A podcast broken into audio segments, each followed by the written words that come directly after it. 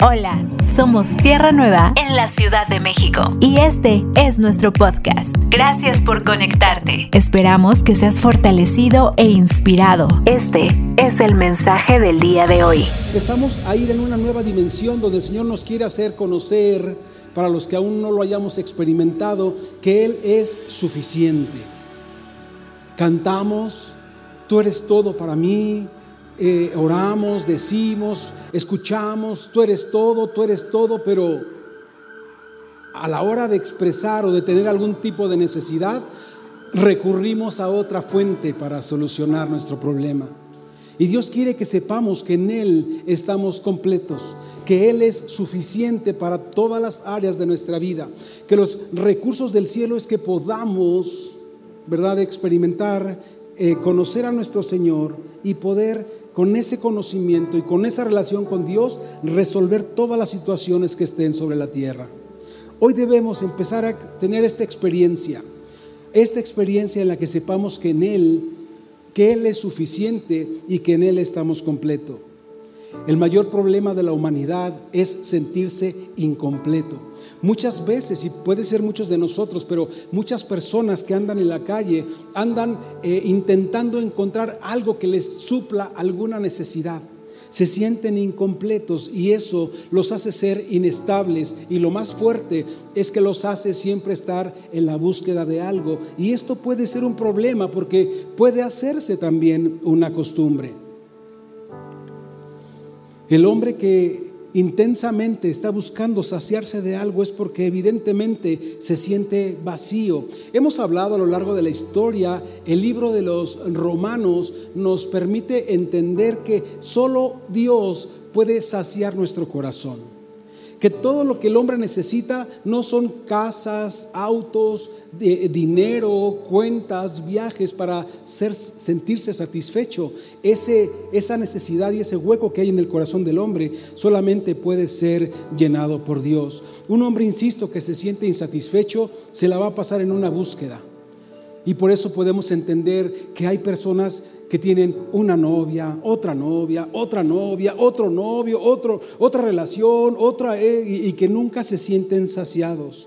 Hoy quiero recordarte y hacerte saber que la mayoría de los causales de divorcio es que la gente se siente insatisfecha que se unen las parejas, se conocen y dicen, esta es mi media naranja, con este me voy a sentir completo. Y cuando están eh, desarrollando el matrimonio, si las cosas no se dan como esperaban, que es muy probable que no suceda así, entonces se sienten insatisfechos y la decisión más común es divorciarse.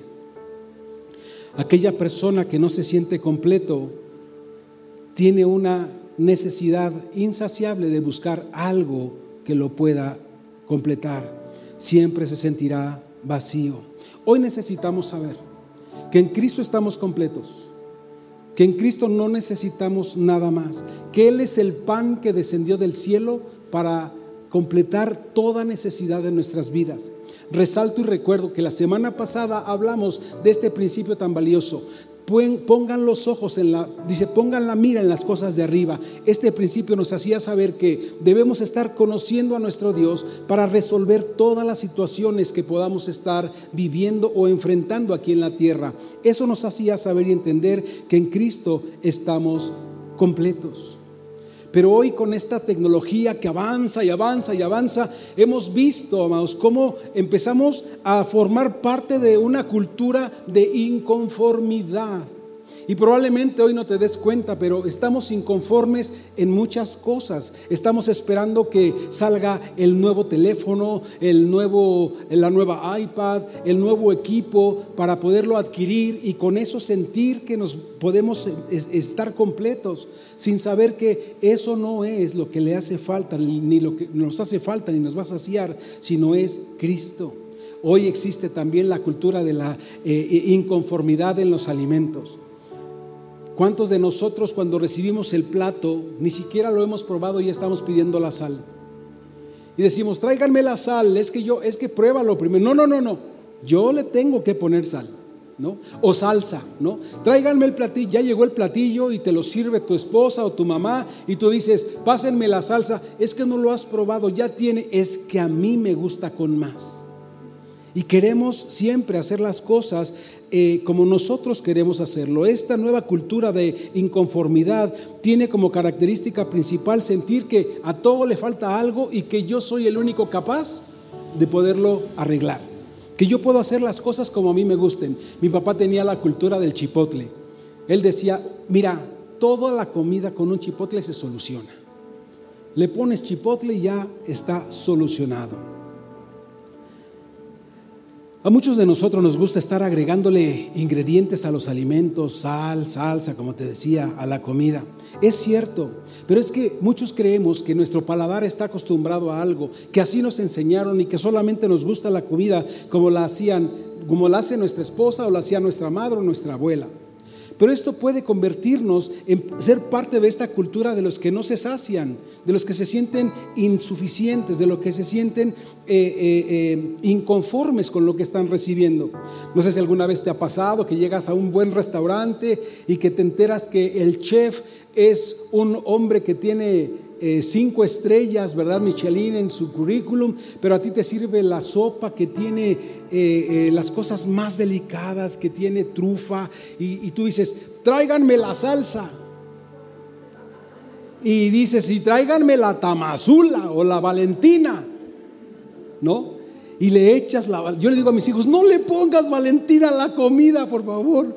No, es que a mí me gusta. Y Entonces, todo el conocimiento del chef, toda la dedicación. Yo me imagino cuando se habla de trufa es algo muy delicado, es muy caro, muy fino, muy rico para comer. Y el chef está poniéndole trufa. Y, cuando llega tú dices, a mí tráiganme la Valentina y... Y tú dices, oye, ¿y la trufa? ¿Te supo? ¿Te gustó la sopa? Era de trufa. Mm, pues a mí no me sabía Valentina, ¿no?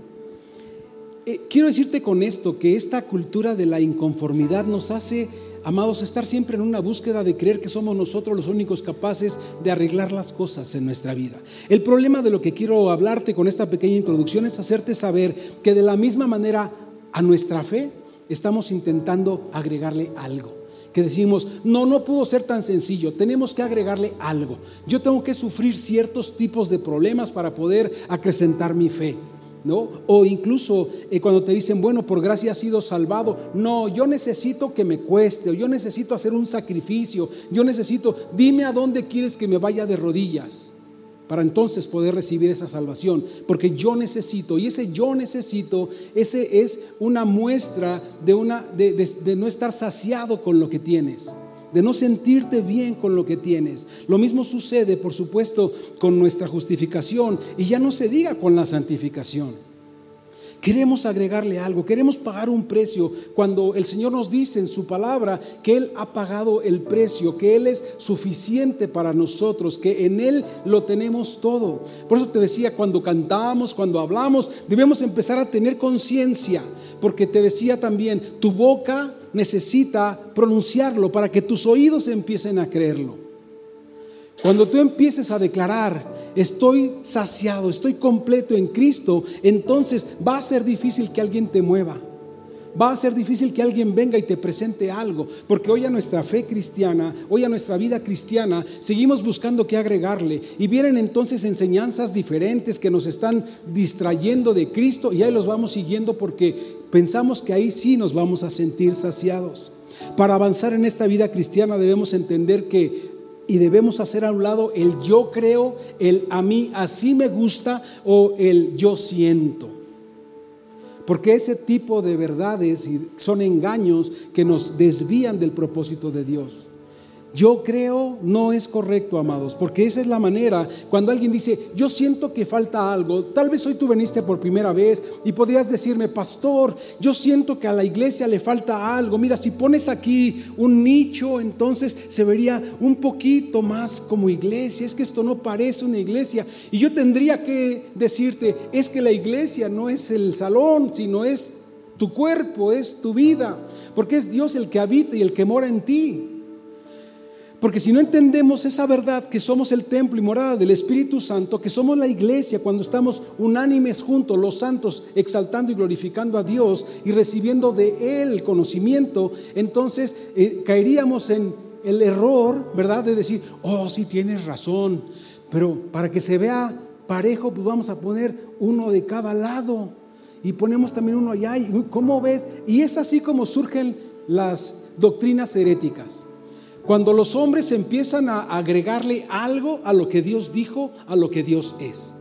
Esa es una manera muy sutil de empezar a crear una nueva corriente, que tú digas, ahora síganme todos a mí, las cosas van a ser de esta forma, vamos a venir con una pierna corta y una pierna larga. Y todos, ah, sí, eso dijeron ahora. Y entonces empezamos a crear una corriente y después se convertirá en una cultura y no, no es otra cosa más que una doctrina herética que surge de alguien que no sabía, que no ha entendido que en Cristo están suplidas todas sus necesidades que en Cristo estamos seguros y que en Cristo estamos completos, que no nos hace falta nada, que no tenemos que inventar nada ni tenemos que buscar nada, sino que solamente tenemos que permitir la dirección del Espíritu Santo, conocer a Dios y avanzar en la dirección que Dios nos está llevando. Las doctrinas herécticas, amados, van sumando, van sumando, van sumándole cosas. ¿Cuántas personas conoces que dicen, oye, vamos a poner una casita que diga, esta casa es cristiana, ¿no? Pero los de adentro no son cristianos, ¿verdad? O cuántas personas dices, este, oye, vamos a ponerle un pescadito al carro. Así traen todos los cristianos, para que la gente, los de al lado, crean que somos cristianos. Pero cuando sucede algo, el que va en el carro del cristiano aparente porque tiene el pescadito es el más grosero, es el, el más gruñón, ¿no? Hay una historia que recuerdo de alguien que pegó una etiqueta en la parte de atrás de su coche que decía, si eres cristiano, toca el claxon. Entonces este hombre está así parado en el semáforo y el coche de atrás lee y dice, ay mira, dice, si eres cristiano, tócame el claxon. A lo mejor decía, salúdame con el toque de tu claxon, ¿verdad? Entonces el de atrás le dice, ay, mira, él también es cristiano, pa, pa, pa. Y se baja el de adelante, ¿qué traes? No? A mí nadie me carrerea, a mí nadie, ¿no? Entonces, una, un, algo que le sumes, algo que le pongas, algo que tú creas que te va a hacer sentirte saciado completo, no es externo a tu vida, es Cristo expresado en ti, es el ser interior. No importa si no hay letreros, pero que tu vida sea un testimonio constante de ese Dios verdadero que ahora mora en ti. Nuestra vida, nuestra nueva vida en Cristo no se vive basada en experiencias pasadas ni tampoco en experiencias humanas. Y esto entonces es un cambio radical. Es un nuevo comienzo. La vida cristiana, insisto, no se vive a través de experiencias pasadas, ni mucho menos a través de las expectativas humanas. Las religiones del mundo y las corrientes del mundo que tú conoces, siempre hay una esencia, están leudadas por esta expectativa o influencia humana. Y es ahí de donde nos sacó el Señor. Y es injusto que estemos intentando establecerlo ahora en el lugar de libertad en el que Él nos ha llamado a habitar. No podemos hacerlo eso. La Biblia dice en Mateo 6, 33, mas buscad primeramente el reino de Dios y su justicia, y todas las demás cosas os vendrán por añadidura. Este verso se ha utilizado de muchas maneras, y muchas personas vienen a la iglesia buscando recibir la añadidura, y vienen y dicen, hoy cuál va a ser mi añadidura, es decir, ¿qué me voy a llevar? ¿Qué me voy a llevar que me haga sentir mejor? Cuando el principio es que los que hemos logrado conectar, entender, ¿verdad?, con el reino de los cielos, sepamos que para seguir estableciendo el reino de los cielos, Dios nos va a brindar todos los recursos que necesitemos. Las añadiduras en nuestra vida se convertirán en recursos que vienen de lo alto para que sigamos mostrando a Cristo, predicando y exaltando a Cristo, no para que nos vayamos de viaje. Es que como añadidura me llegó un boleto para irme a, eh, no, ¿cómo se llama el otro? Este, eh, este, ay, el de Cuernavaca, bueno, eh, Flash o Splash, no sé, una así, ¿no? Y entonces, pastor, ya no voy a poder el domingo porque como añadidura me llegó una membresía y todos los domingos ya... Eh, o sea, dices, mi hermano, no, no, no, eso no te lo añade Dios. De eso no se trata la añadidura. Debemos entender, la añadidura la, da Dios a nuestras vidas como un recurso espiritual para que sigamos estableciendo el reino, para que entendamos que le pertenecemos, para que entendamos que en Él estamos seguros, que nos sintamos satisfechos y que sepamos que no debemos esperar que el mundo nos dé nada, ni tampoco el hombre planee o desarrolle nada, sino Dios en nosotros. El apóstol Pablo puntualmente se entera de lo que está sucediendo en la iglesia de Colosas y les escribe la carta haciendo mucho énfasis en que entiendan que solamente en Cristo pueden sentirse satisfechos y en nadie más. La iglesia de Colosas es una iglesia que está ubicada en el Valle del Lírico, en la región de Asia Menor. El pastor es Epafras. Dice, y viene Epafras entonces a visitar al apóstol Pablo que está preso en Roma y le dice, mira, la joven iglesia de Roma está avanzando bien, pero está siendo perturbada. Di conmigo, la iglesia está siendo perturbada. Y yo te pregunto, ¿cuál sería la forma de que una iglesia esté siendo perturbada? La manera en la que describe Epafras, el pastor de esta iglesia, dice, la iglesia está siendo perturbada por las falsas doctrinas llamadas eh, eh, sincretismo. ¿Qué significa sincretismo? Probablemente es la primera vez que lo escuchemos. Y dice, es la tendencia o conjunto de armonizar corrientes de pensamiento o ideas opuestas. Ese es el sincretismo y suma la definición y dice, es una mezcla de filosofías griegas más el legalismo judío, más el paganismo y el cristianismo. Entonces, imagínate lo que estaba perturbando a la iglesia, esta revoltura de, de rituales y de creencias y de influencias. El apóstol Pablo entonces hace énfasis y dice, no hagan eso. Pablo escribe la carta en el año 62 después de Cristo desde la cárcel en Roma para refutar la herejía y fortalecer a la iglesia en el verdadero conocimiento de Dios y en demostrar por medio de su carta que en Cristo estamos completos. No necesitamos más. Si nos sentimos incompletos, necesitamos el conocimiento de Dios. necesitamos conocer a Cristo. Ah, por aquí ya tengo una pastilla abierta. En Cristo estamos completos.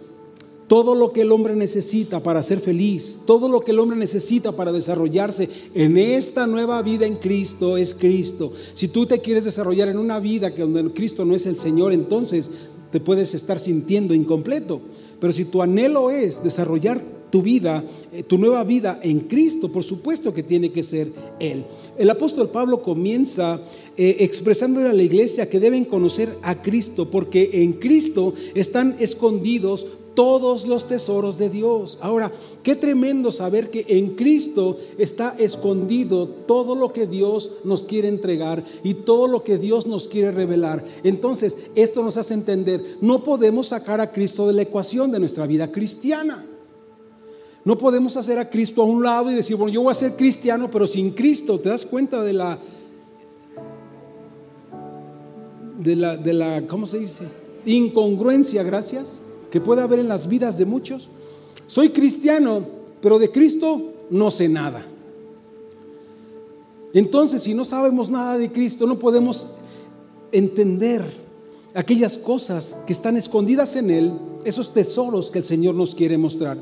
Y comienza en el capítulo 2, versículo 2, diciendo, quiero que lo sepan, y entonces me gusta y resalte algunas palabras, resalta la palabra saber, quiero que lo sepan para que cobren ánimo. Segundo principio, la sabiduría eh, de las cosas de Cristo nos va a hacer cobrar ánimo. Saben, amados, durante los últimos tiempos los pastores estamos tratando de animar a la iglesia, pero no somos animadores como los del mundo. Estamos animando a la iglesia al conocimiento de Cristo. ¿Cuál es el principio y el propósito? Dice, quiero que lo sepan, es decir, que, que, tengan este conocimiento para que cobren ánimo y permanezcan unidos por el amor. Esto habla de alguien que se sabe completo y saciado en Él y tengan todas las riquezas que provienen de la convicción y del entendimiento. Y también resalté estas dos palabras, convicción y entendimiento de todas las cosas que por Cristo me han sido dadas. Cuando esas cosas empiecen a ser claras en nuestra vida y nuestra vida cristiana deje de ser parte de una costumbre, deje de ser parte de, eh, una moda probablemente, entonces vamos a poder avanzar hacia donde Dios quiere con convicción y con entendimiento. Y así conocerán el misterio de Dios. ¿Alguno de ustedes conoce el misterio de Dios? Yo sí. ¿Alguien más? Dos, tres, cuatro, ya se animaron cinco. ¿Nadie más? ¿Nadie más? ¿Ven que es importante lo que estamos hablando? Porque dice, así conocerán el misterio de Dios, es decir, a Cristo. ¿Quién es el misterio de Dios? Cristo. Cristo es el principio y el fin de nuestra nueva vida. Cristo es el propósito eterno para el que fuimos llamados. Cristo es quien está siendo formado en nuestros corazones. Hoy nosotros no podemos estar ignorando quién es Cristo. Ignorando lo que de Él conocemos, lo que de Él recibimos y de lo que Él podemos expresar. Por eso el principio es entender la suficiencia que hay en Cristo. Y esto yo diría, ¿para cuánto me alcanza? ¿Hasta dónde me alcanza? Porque yo pienso, si Dios nos dice que todos sus tesoros están en su Hijo, yo me pregunto, ¿qué más necesita hacer Dios? O a veces pensaba, el día de ayer que escribía el mensaje, decía, me, hacía esta pregunta como Dios confrontándome, ¿qué más necesito hacer para convencerte? Imagínense que Dios venga y les diga, ¿Qué más necesito hacer para convencerte que yo soy todo lo que necesitas? ¿Qué más necesito hacer para convencerte que yo soy quien te llena, quien te hace completo, que yo soy aquello que esperabas, que no tienes que seguir tocando puertas ni buscando más, porque toda la riqueza está en mí? ¿Qué más necesito hacer? Y creo que si eso pasara, caeríamos de rodillas y diciéndole, perdóname Padre, perdóname porque a pesar de que la venda ha sido quitada, yo sigo con la mirada desviada.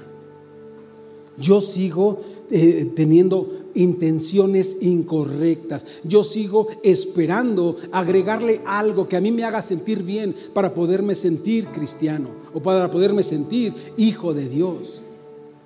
Perdóname, Señor, porque dice, así conocerán el misterio de Dios, es decir, a Cristo, en quien están escondidos todos los tesoros de la sabiduría y del conocimiento de Dios. Dice el Señor Jesucristo, y esta es la vida eterna, que te conozcan a ti y a tu Hijo y a Jesucristo.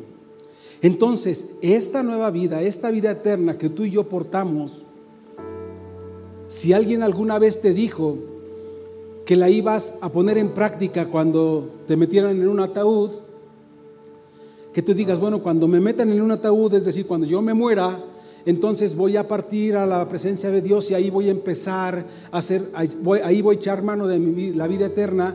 Yo te digo hoy, como decía Chabelo, tache. Una espantosa X. Nos mereceríamos si creyéramos eso. Porque Cristo, amados, en nosotros ya está la vida eterna. Y es ir avanzando en el conocimiento de Dios. Y es ir transformando nuestro entorno y vivir ya en esa condición de vida. Ya en esa experiencia y en ese gozo. El apóstol les dice entonces, les escribo esto porque no quiero que nadie los engañe, porque quiero que tengan sabiduría. Eh, cuando hablaba de sabiduría decía, quiero que tengan la capacidad de reflexionar de sacar buenas conclusiones y de tener discernimiento de lo que yo les he hablado. Esto nos estaba diciendo cuando habla de sabiduría. Y dice también, y que conozcan al Señor. ¿Qué significa conocer al Señor? Yo puse este significado. Significa tener familiaridad con sus cosas. Significa tener eh, eh, conciencia de lo que ha sucedido en nuestras vidas. Y significa también tener comprensión de la nueva vida que tenemos en Cristo. El apóstol sigue escribiendo y nos hace saber que no necesitamos inscribirnos, ni sumarnos, ni meternos a filosofías que vamos a ver también la definición, que son solamente distractores, pérdida de tiempo. ¿Sabes qué es lo que más nos duele? Te decía, los pastores tratamos de animar a la iglesia, pero tiene que ser con el conocimiento de Cristo. ¿Sabes qué es lo más doloroso en estos tiempos? Ver cómo están siendo secuestrados, robados de la iglesia, los que ya llegaron, los que ya están, y se regresan a pactos antiguos, se regresan a filosofías falsas porque no se sintieron completos, porque Cristo no fue suficiente. Por eso yo pensaba, el Señor nos diría en este día, ¿qué más tengo que hacer? Porque cuando el Señor Jesucristo concluyó su obra, dijo, consumado es, ya todo está hecho. Porque el Padre dijo, ya te di a mi Hijo y con Él te di todo, para que te sientas fortalecido. En el versículo 8 de Colosenses 2 dice, mirad que nadie os engañe por medio de falsas y huecas sutilezas, según las tradiciones de los hombres conforme a los rudimentos. ¿Qué significa rudimentos? Por si alguno de ustedes no está familiarizado con esa palabra, dice que es el conocimiento básico del mundo y según y no según Cristo. Y repitan el verso siguiente conmigo, que es el 9. Quiero que todos los dormidos lo digan fuerte, porque en Él, ahora también los despiertos, vamos a decirlo juntos, ya todos, ya despertaron los dormidos, ahora vamos los despiertos también, sale a la una, a las dos y a las tres, fuerte, con convicción y con entendimiento, como dijimos antes, porque en Él, alto, alto, alto, alto, alto, alto, vamos a regresar. A partir de aquí, lo que vayamos a leer de la escritura, en este capítulo de Colosenses. Cuando diga Él, le vamos a poner Cristo, porque evidentemente cuando está diciendo Él, se está refiriendo a Cristo, ¿ok? Entonces, para que hoy podamos salir fortalecidos y sepamos que en Él estamos completos, porque no, no, no, digamos nada más en Él, oye, a lo mejor alguien cuando se suba al coche le va a decir al de al lado, ¿y quién es Él? ¿Quién es el, él, el que decía él, o sea, él quién, no? Entonces, y a lo mejor el de al lado, la pareja le dice, ¿quién sabe tú? Entonces, para que quede claro, verso 9, juntos digámoslo. Porque en Cristo habita toda la plenitud de la deidad. Vamos a decirlo una vez más. Porque en Cristo habita toda la plenitud de la deidad. Ahora, tenemos que hacernos una pequeña reflexión. ¿Qué es toda la plenitud de la deidad? ¿Cómo es? ¿Qué significa eso? Porque yo entiendo que en Cristo habita corporalmente, es decir, en la persona del Señor Jesucristo está el Padre, el Hijo y el Espíritu. Porque en Cristo está el Padre y está el Espíritu. ¿Sí? Entonces, vuelvo a repetir, muchas corrientes dicen, es que Cristo no es Dios, lo dicen los gnósticos, ahí lo tengo anotado, pero en la mañana no me dio tiempo, voy a tratar de avanzar. Dicen los gnósticos que Cristo no es Dios porque Dios no puede habitar en el cuerpo de pecado, es decir, en la carne. Entonces que si Cristo fue hombre, entonces Cristo no podría ser Dios, porque Dios no podría estar encerrado en un cuerpo. Pero dice la escritura, porque en Él habita corporalmente toda la plenitud de la deidad. Entonces, esto nos está diciendo la palabra que algunos que dicen Dios es uno, Jesús es dos y el Espíritu es tres, están errando el blanco. ¿Sí? ¿Por qué? Porque es interesante resaltarlo. Algunas corrientes dicen, nosotros adoramos al Padre, al Hijo lo seguimos esperando, pero el Padre es el Padre y el Padre es el Padre. Otros dicen, el Hijo, nada más el Hijo, porque el Padre ya le cedió todo y el Padre se quitó y el Padre ya se jubiló y el Padre ya no está en acción. Entonces nada más al Hijo. Y otros solamente al Espíritu. Dicen, no, porque, eh, eh, ¿me entiendes? Existen, eh, existen y existen corrientes, pero tú y yo tenemos que saber que si en Cristo habita corporalmente toda la plenitud de la deidad, en Él está el Padre, el Hijo y el Espíritu. Y que si nosotros adoramos a Él, los adoramos, lo adoramos a Él. Estamos completos en Él. Es decir, si alguien se siente incompleto es porque solamente está acudiendo a uno. Pero nosotros entendemos que en Cristo están todos, es decir, Padre, Hijo y Espíritu. Y eso nos hace saber que en Él estamos completos. Cuando nos está hablando, bueno, continúa el verso y dice, y vosotros, cuando hablamos porque en Cristo habita corporalmente toda la plenitud de la deidad, dice, y vosotros estáis completos en Él. Yo aquí debería terminar. Yo aquí debería decir, tan tan, ¿verdad? se acabó la sinfonía. Nos dice la escritura claramente, nadie dude jamás de Cristo, porque está completos en Él. Antes nos está diciendo, en Él está el Padre, el Hijo y el Espíritu, y ustedes están completos en Él, nos viene a decir ahora de una manera maravillosa. Y dice, ustedes están completos en Cristo, que es la cabeza de todo principado y toda potestad. Quiero aclarar solamente, cuando habla de, los, de filosofías, tú debes recordar cómo era la filosofía griega, ¿verdad? Estos que recitaban y tenían una cultura de pensamiento donde Dios no reinaba. Y dice entonces, eh, filosofías a las que se refiere el apóstol Pablo, dice, es solamente el amor al conocimiento. Se refiere a cualquier sistema de pensamiento religioso que no está colocando a Cristo como el centro de la esencia o de la escena. No es Cristo el centro, sino es un amor al conocimiento. Hay muchas personas que tienen amor al conocimiento. Todo lo quieren saber, todo lo escudillan, todo lo, eh, ¿verdad? Pero ese conocimiento no es el que nos habla. Recuerda, el Señor dice que el conocer a Dios es la vida eterna. Tradiciones entonces dice sistema o estilo religioso que no proviene de Dios, sino que proviene de los hombres. Pablo condena estas enseñanzas a los falsos maestros que daban más crédito a las corrientes y pensamientos humanos que a Cristo. Eso está condenado en la escritura y tú y yo tenemos que saberlo. La filosofía griega era una mezcla de gnosticismo, te decía, ingredientes de legalismo, de ritualismo, de paganismo, ¿verdad? Y estos eran los que estaban aquejando. E, eso es lo que convirtió la falsa doctrina en eh, eh, distractor para muchas personas. Las mismas filosofías y las tradiciones de los herejes se querían infiltrar a la iglesia. Creo que hay algo que a ti y a mí nos compete y hay algo que es muy importante no debemos traer ni tampoco debemos permitir que falsas filosofías se metan en la iglesia. Y es aquí donde debemos cuidar. Y es aquí donde tenemos que tener cuidado. La semana pasada en nuestro mensaje les decía, si te estás metiendo en un lugar donde un ciego está guiando, regrésate, retráctate, desconviértete. Tú tienes que convertirte a Cristo y andar en los pasos de Cristo. Esa es a donde el Señor nos quiere llevar. El verso 9 nos dice, en Cristo habita corporalmente toda la plenitud de la deidad, lo refiere. Esto significa que el Padre, el Hijo y el Espíritu Santo están en uno mismo en Cristo. Te decía, los gnósticos afirmaban que Cristo no podía ser Dios porque tenía cuerpo.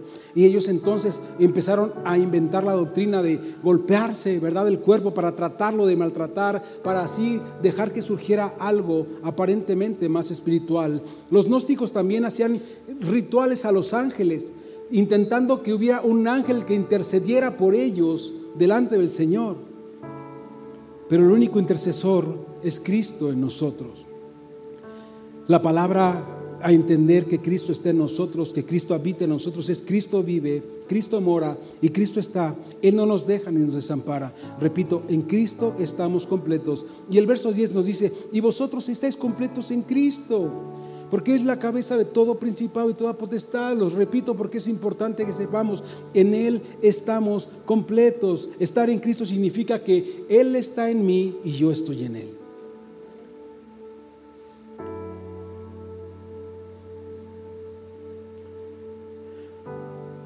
Hoy como hijos de Dios debemos empezar a avanzar en esta suficiencia. Si nosotros no nos sentimos completos, si nosotros seguimos sintiendo que hay un vacío en nuestros corazones, no hemos logrado conocer a Cristo. No hemos logrado hacer esta experiencia verdadera en nuestra vida. No hemos logrado renovar nuestro entendimiento y seguimos viviendo con la costumbre del hombre que es insaciable en su búsqueda y que intenta por todos los medios encontrarse con aquello que hace falta. Dice la escritura también que el Señor Jesucristo pagó por el precio de nuestra libertad. El verso 11 dice, en Cristo también fuisteis circuncidados con circuncisión no hecha por mano de hombre, eh, eh, no hecha, perdón, de vosotros de cuerpo, echando fuera de vosotros el cuerpo pecaminoso en la circuncisión de Cristo. La única persona que tenía autoridad y capacidad para pagar esa libertad era Cristo. Podemos recordar que el apóstol Juan dijo, he ahí, Él es el Cordero de Dios que quita. Y hay algo que tú tienes que saber, de tu, de tu vida ha sido quitado el poder de pecado. Dice, porque eh, sepultados con Cristo, verso 12, en el bautismo, en Él fuisteis también resucitados con Cristo mediante la fe y el poder de Dios que lo levantó de entre los muertos. Cristo, amados, nos ha permitido participar Cristo nos ha permitido participar de sus verdades eternas. Sin embargo, la pregunta sería, ¿por qué para unos no ha funcionado? Porque hay personas que aún no lo expresan o no lo han conocido o no lo experimentan. Y les contaba por la mañana una pequeña anécdota de una persona que está platicando con un fabricante de jabón. Hay un hombre que predica el Evangelio y llega a un lugar y está predicando y una persona que fabrica jabones se pone a platicar con él y le dice el que fabrica el jabón, yo creo que tu Evangelio no funciona. Porque yo te he visto que andas predicando de casa en casa, de puerta en puerta, y yo veo que la gente sigue igual, sigue habiendo borrachos, drogadictos, prostitutas, eh, eh, rateros, malas personas. El predicador se queda callado pensando y dice, mm", dice, yo creo que tampoco tu jabón funciona. Y le dice el, el jabón, no, el jabonero, pues si yo lo hago bien, yo sé, ¿verdad? Le pongo lo que necesita. El problema es que la gente no se baña con él. La gente no se lo unta, la gente no se limpia con mi jabón, por eso siguen sucios. Y entonces el predicador inteligentemente le responde y le dice, sucede exactamente lo mismo. La gente ha tenido acceso a la verdad y no ha querido conocer a Cristo. Eso es la razón por la que esta sociedad sigue teniendo esa condición, porque no han querido ¿verdad? Lavarse, limpiarse con la sangre de Jesucristo que los guía y que los hace libres. Hoy necesitamos estar conscientes que Dios puso los recursos, amados. Buscad primeramente el reino de Dios y su justicia y los recursos van siendo añadidos a nuestra vida, pero si nosotros queremos unas añadiduras diferentes a las que el Señor nos está dando, entonces podemos sentirnos incompletos. Podemos no estar deseando lo que el Señor quiere para nosotros. Hoy, hoy debemos entender si seguimos permitiendo que la idea que trajo a nuestra mente las filosofías falsas, las que están mezcladas, las que solamente quieren distraernos de la cruz de Cristo, vamos a, seguir avanzando o, a claudicar o a ser robados también en nuestra verdadera fe. Hoy debemos estar seguros que en Cristo hemos recibido una vida, una vida nueva. Una vida nueva, esto es importante que tú lo sepas, no es una vida que ha sido reconstruida no se reconstruyó nada, se hizo nuevo.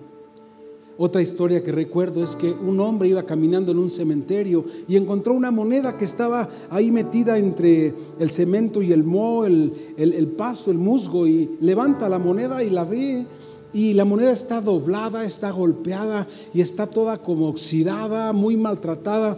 Y dice, él era un joyero, dice, me la voy a llevar para restaurarla. Se lleva la moneda y la pone en su mesa de trabajo y dice, hay únicamente dos formas de restaurar esta moneda. La primera es ponerla en el yunque, agarrar un mazo y empezarla a golpear hasta que se enderece, intentando que tome su forma original. Después tendría que ponerle unos ácidos que lógicamente la van a, dañar, pero es la única manera de limpiarla. Y por último tendría que pulirla, tendría que tallarla para que volviera y eso, quién sabe si sucediera, a verse bien esa moneda. Pero viene a su pensamiento otra forma y dice, hay otra forma en la que lo puedo hacer. Puedo fundir la moneda, conseguir el molde en el que se acuñó esta moneda y volverla a hacer. Y eso voy a hacer. Entonces toma la moneda, la funde, la moneda era, de oro, y dice la escritura que cuando tú fundes el oro, todo lo contaminoso, lo contaminado, se va a la superficie y lo puedes retirar. sin quitarle valor y sin lastimarlo.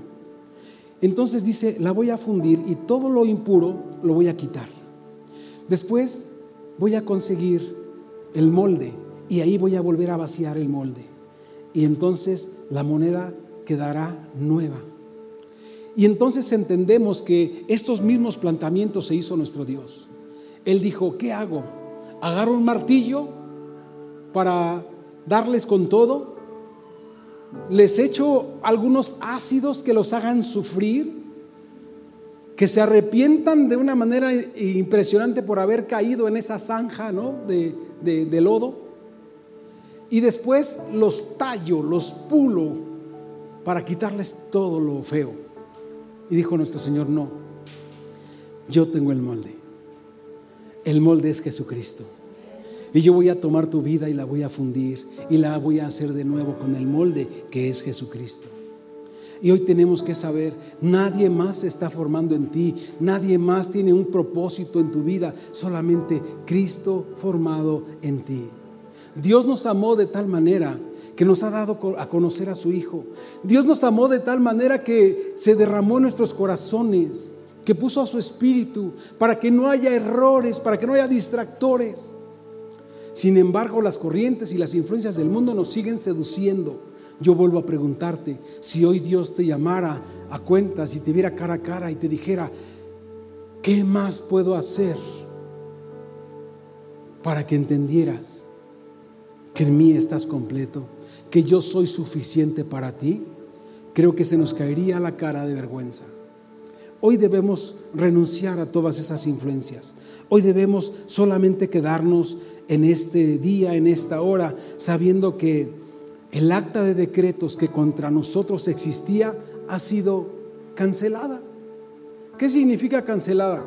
¿Alguna vez te han cancelado alguna deuda? ¿Alguna vez, mira, y tan solo te voy a decir, cuando la acabas de pagar, no, no vamos a decir que sea, ay, por un milagro me hablaron del banco que se canceló. No, cuando tú acabas de pagar, se cancela, ¿sí? Si tú, yo, yo te voy a decir rapidísimo, mira, cuando compras un auto y se vence la mensualidad número 12, suponiendo, tú lo acabaste de pagar. Si el mes 13 tú les quieres seguir pagando, ¿qué crees que te dicen? No, se canceló porque se acabó de pagar. La deuda está cancelada, ya no debes nada. Es que yo te quiero seguir pagando, pero ¿por qué si no me debes nada?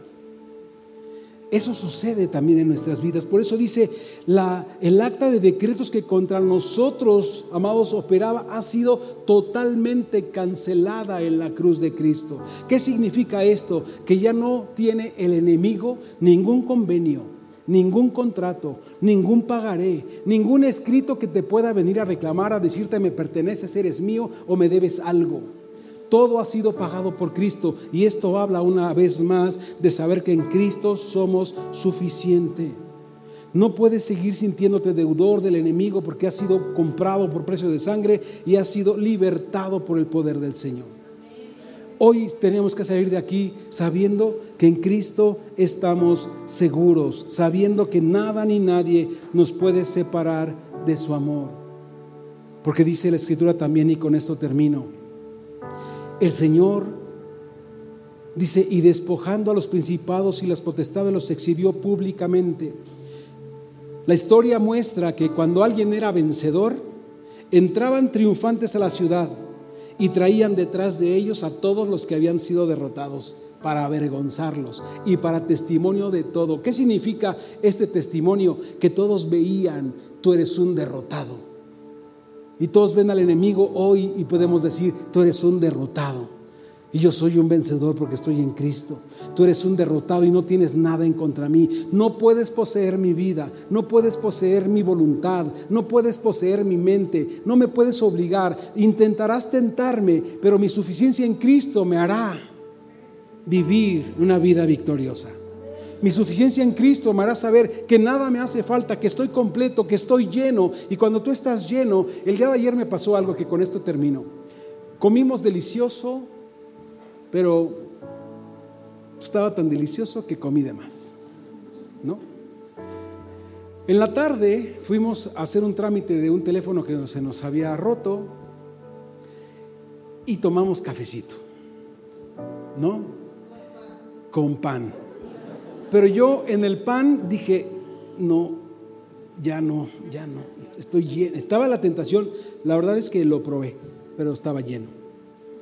Cuando esto era temprano, a lo mejor las cinco o cinco y media de la tarde.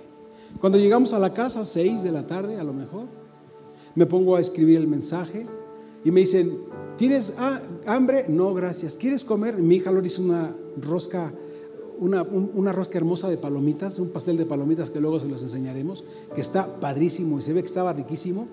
Y me dice, ¿quieres? Le digo, no. Mi esposa amada me dice, ¿quieres algo de cenar? No. ¿Por qué crees? Estoy, mira, lleno. Entonces quiero decirte con esto, cuando estás lleno, no te va a caber nada. Cuando tú estás lleno de Cristo, ¿qué crees? No te va a caber nada. Cuando tú estás lleno de Cristo, así vengan y te digan, oye, que hay que seguir, que mir, nada, nada, nada, nada te hará desviarte. No permitirás que nada que no sea Cristo entre a tu vida, porque solamente en Él estás lleno, en Él estás satisfecho. Para terminar, amados, Cristo es, está por encima de toda filosofía y tradición humana. Solo Cristo quita el problema que había en el hombre que lo alejaba de Dios, que lo hacía estar incompleto de Dios, que era el pecado. Él es el Cordero de Dios que vino a quitar el pecado del mundo para que podamos volver a estar unidos con Él. Cristo lo resolvió. No lo va a resolver ningún ritual, no lo va a resolver que te vayas de, rodillas a ningún lado, ni que, ni que te pegues en la espalda, ni que nada lo va a resolver. Solo Cristo resolvió lo que nos separaba del Padre, que era el pecado. Lo quitó de nuestra vida y ahora tenemos acceso total a Él. Cristo, amados, en nosotros es estar completos y satisfechos en lo que Él ha hecho por nosotros. En Cristo estamos completos y Él es suficiente para mí. Y espero que también sea suficiente para ti. Ponte de pie, vamos a concluir. Señor, qué precioso eres. Señor, debemos reconocer que nos hemos conformado con solamente, Señor, estar flotando, solamente ser superficiales. Y hoy tenemos que renunciar a eso. Tu palabra nos revela que en Cristo, Señor, están escondidos esos tesoros y que no están escondidos para nosotros, sino que a nosotros se nos han dado a conocer, a nosotros nos han sido revelados, Dios. Pero nosotros equivocadamente y por las influencias que tanto hemos hablado, hemos sido displicentes ante tu conocimiento. Así que hoy queremos, Señor, renunciar a la displicencia renunciar a ser parte de esta cultura de la inconformidad. Renunciar a esta cultura de sentirnos insaciables, de seguir en una búsqueda de algo, de que nadie puede llenarnos. Hoy tenemos que salir de aquí sabiendo, Señor, que en ti estamos satisfechos, que tú lo llenas todo en todo en nuestra vida, que en ti estamos seguros, que tú eres suficiente para toda situación en nuestras vidas, que los recursos y las añadiduras en nuestra vida nos permiten avanzar en el destino eterno y en el propósito eterno. Gracias te damos, precioso Dios. Adoramos y exaltamos tu nombre por siempre y para siempre, en el nombre de Jesús. Amén. Amado, déle una ofrenda al Rey. Exáltalo, exáltalo, exáltalo, exáltalo.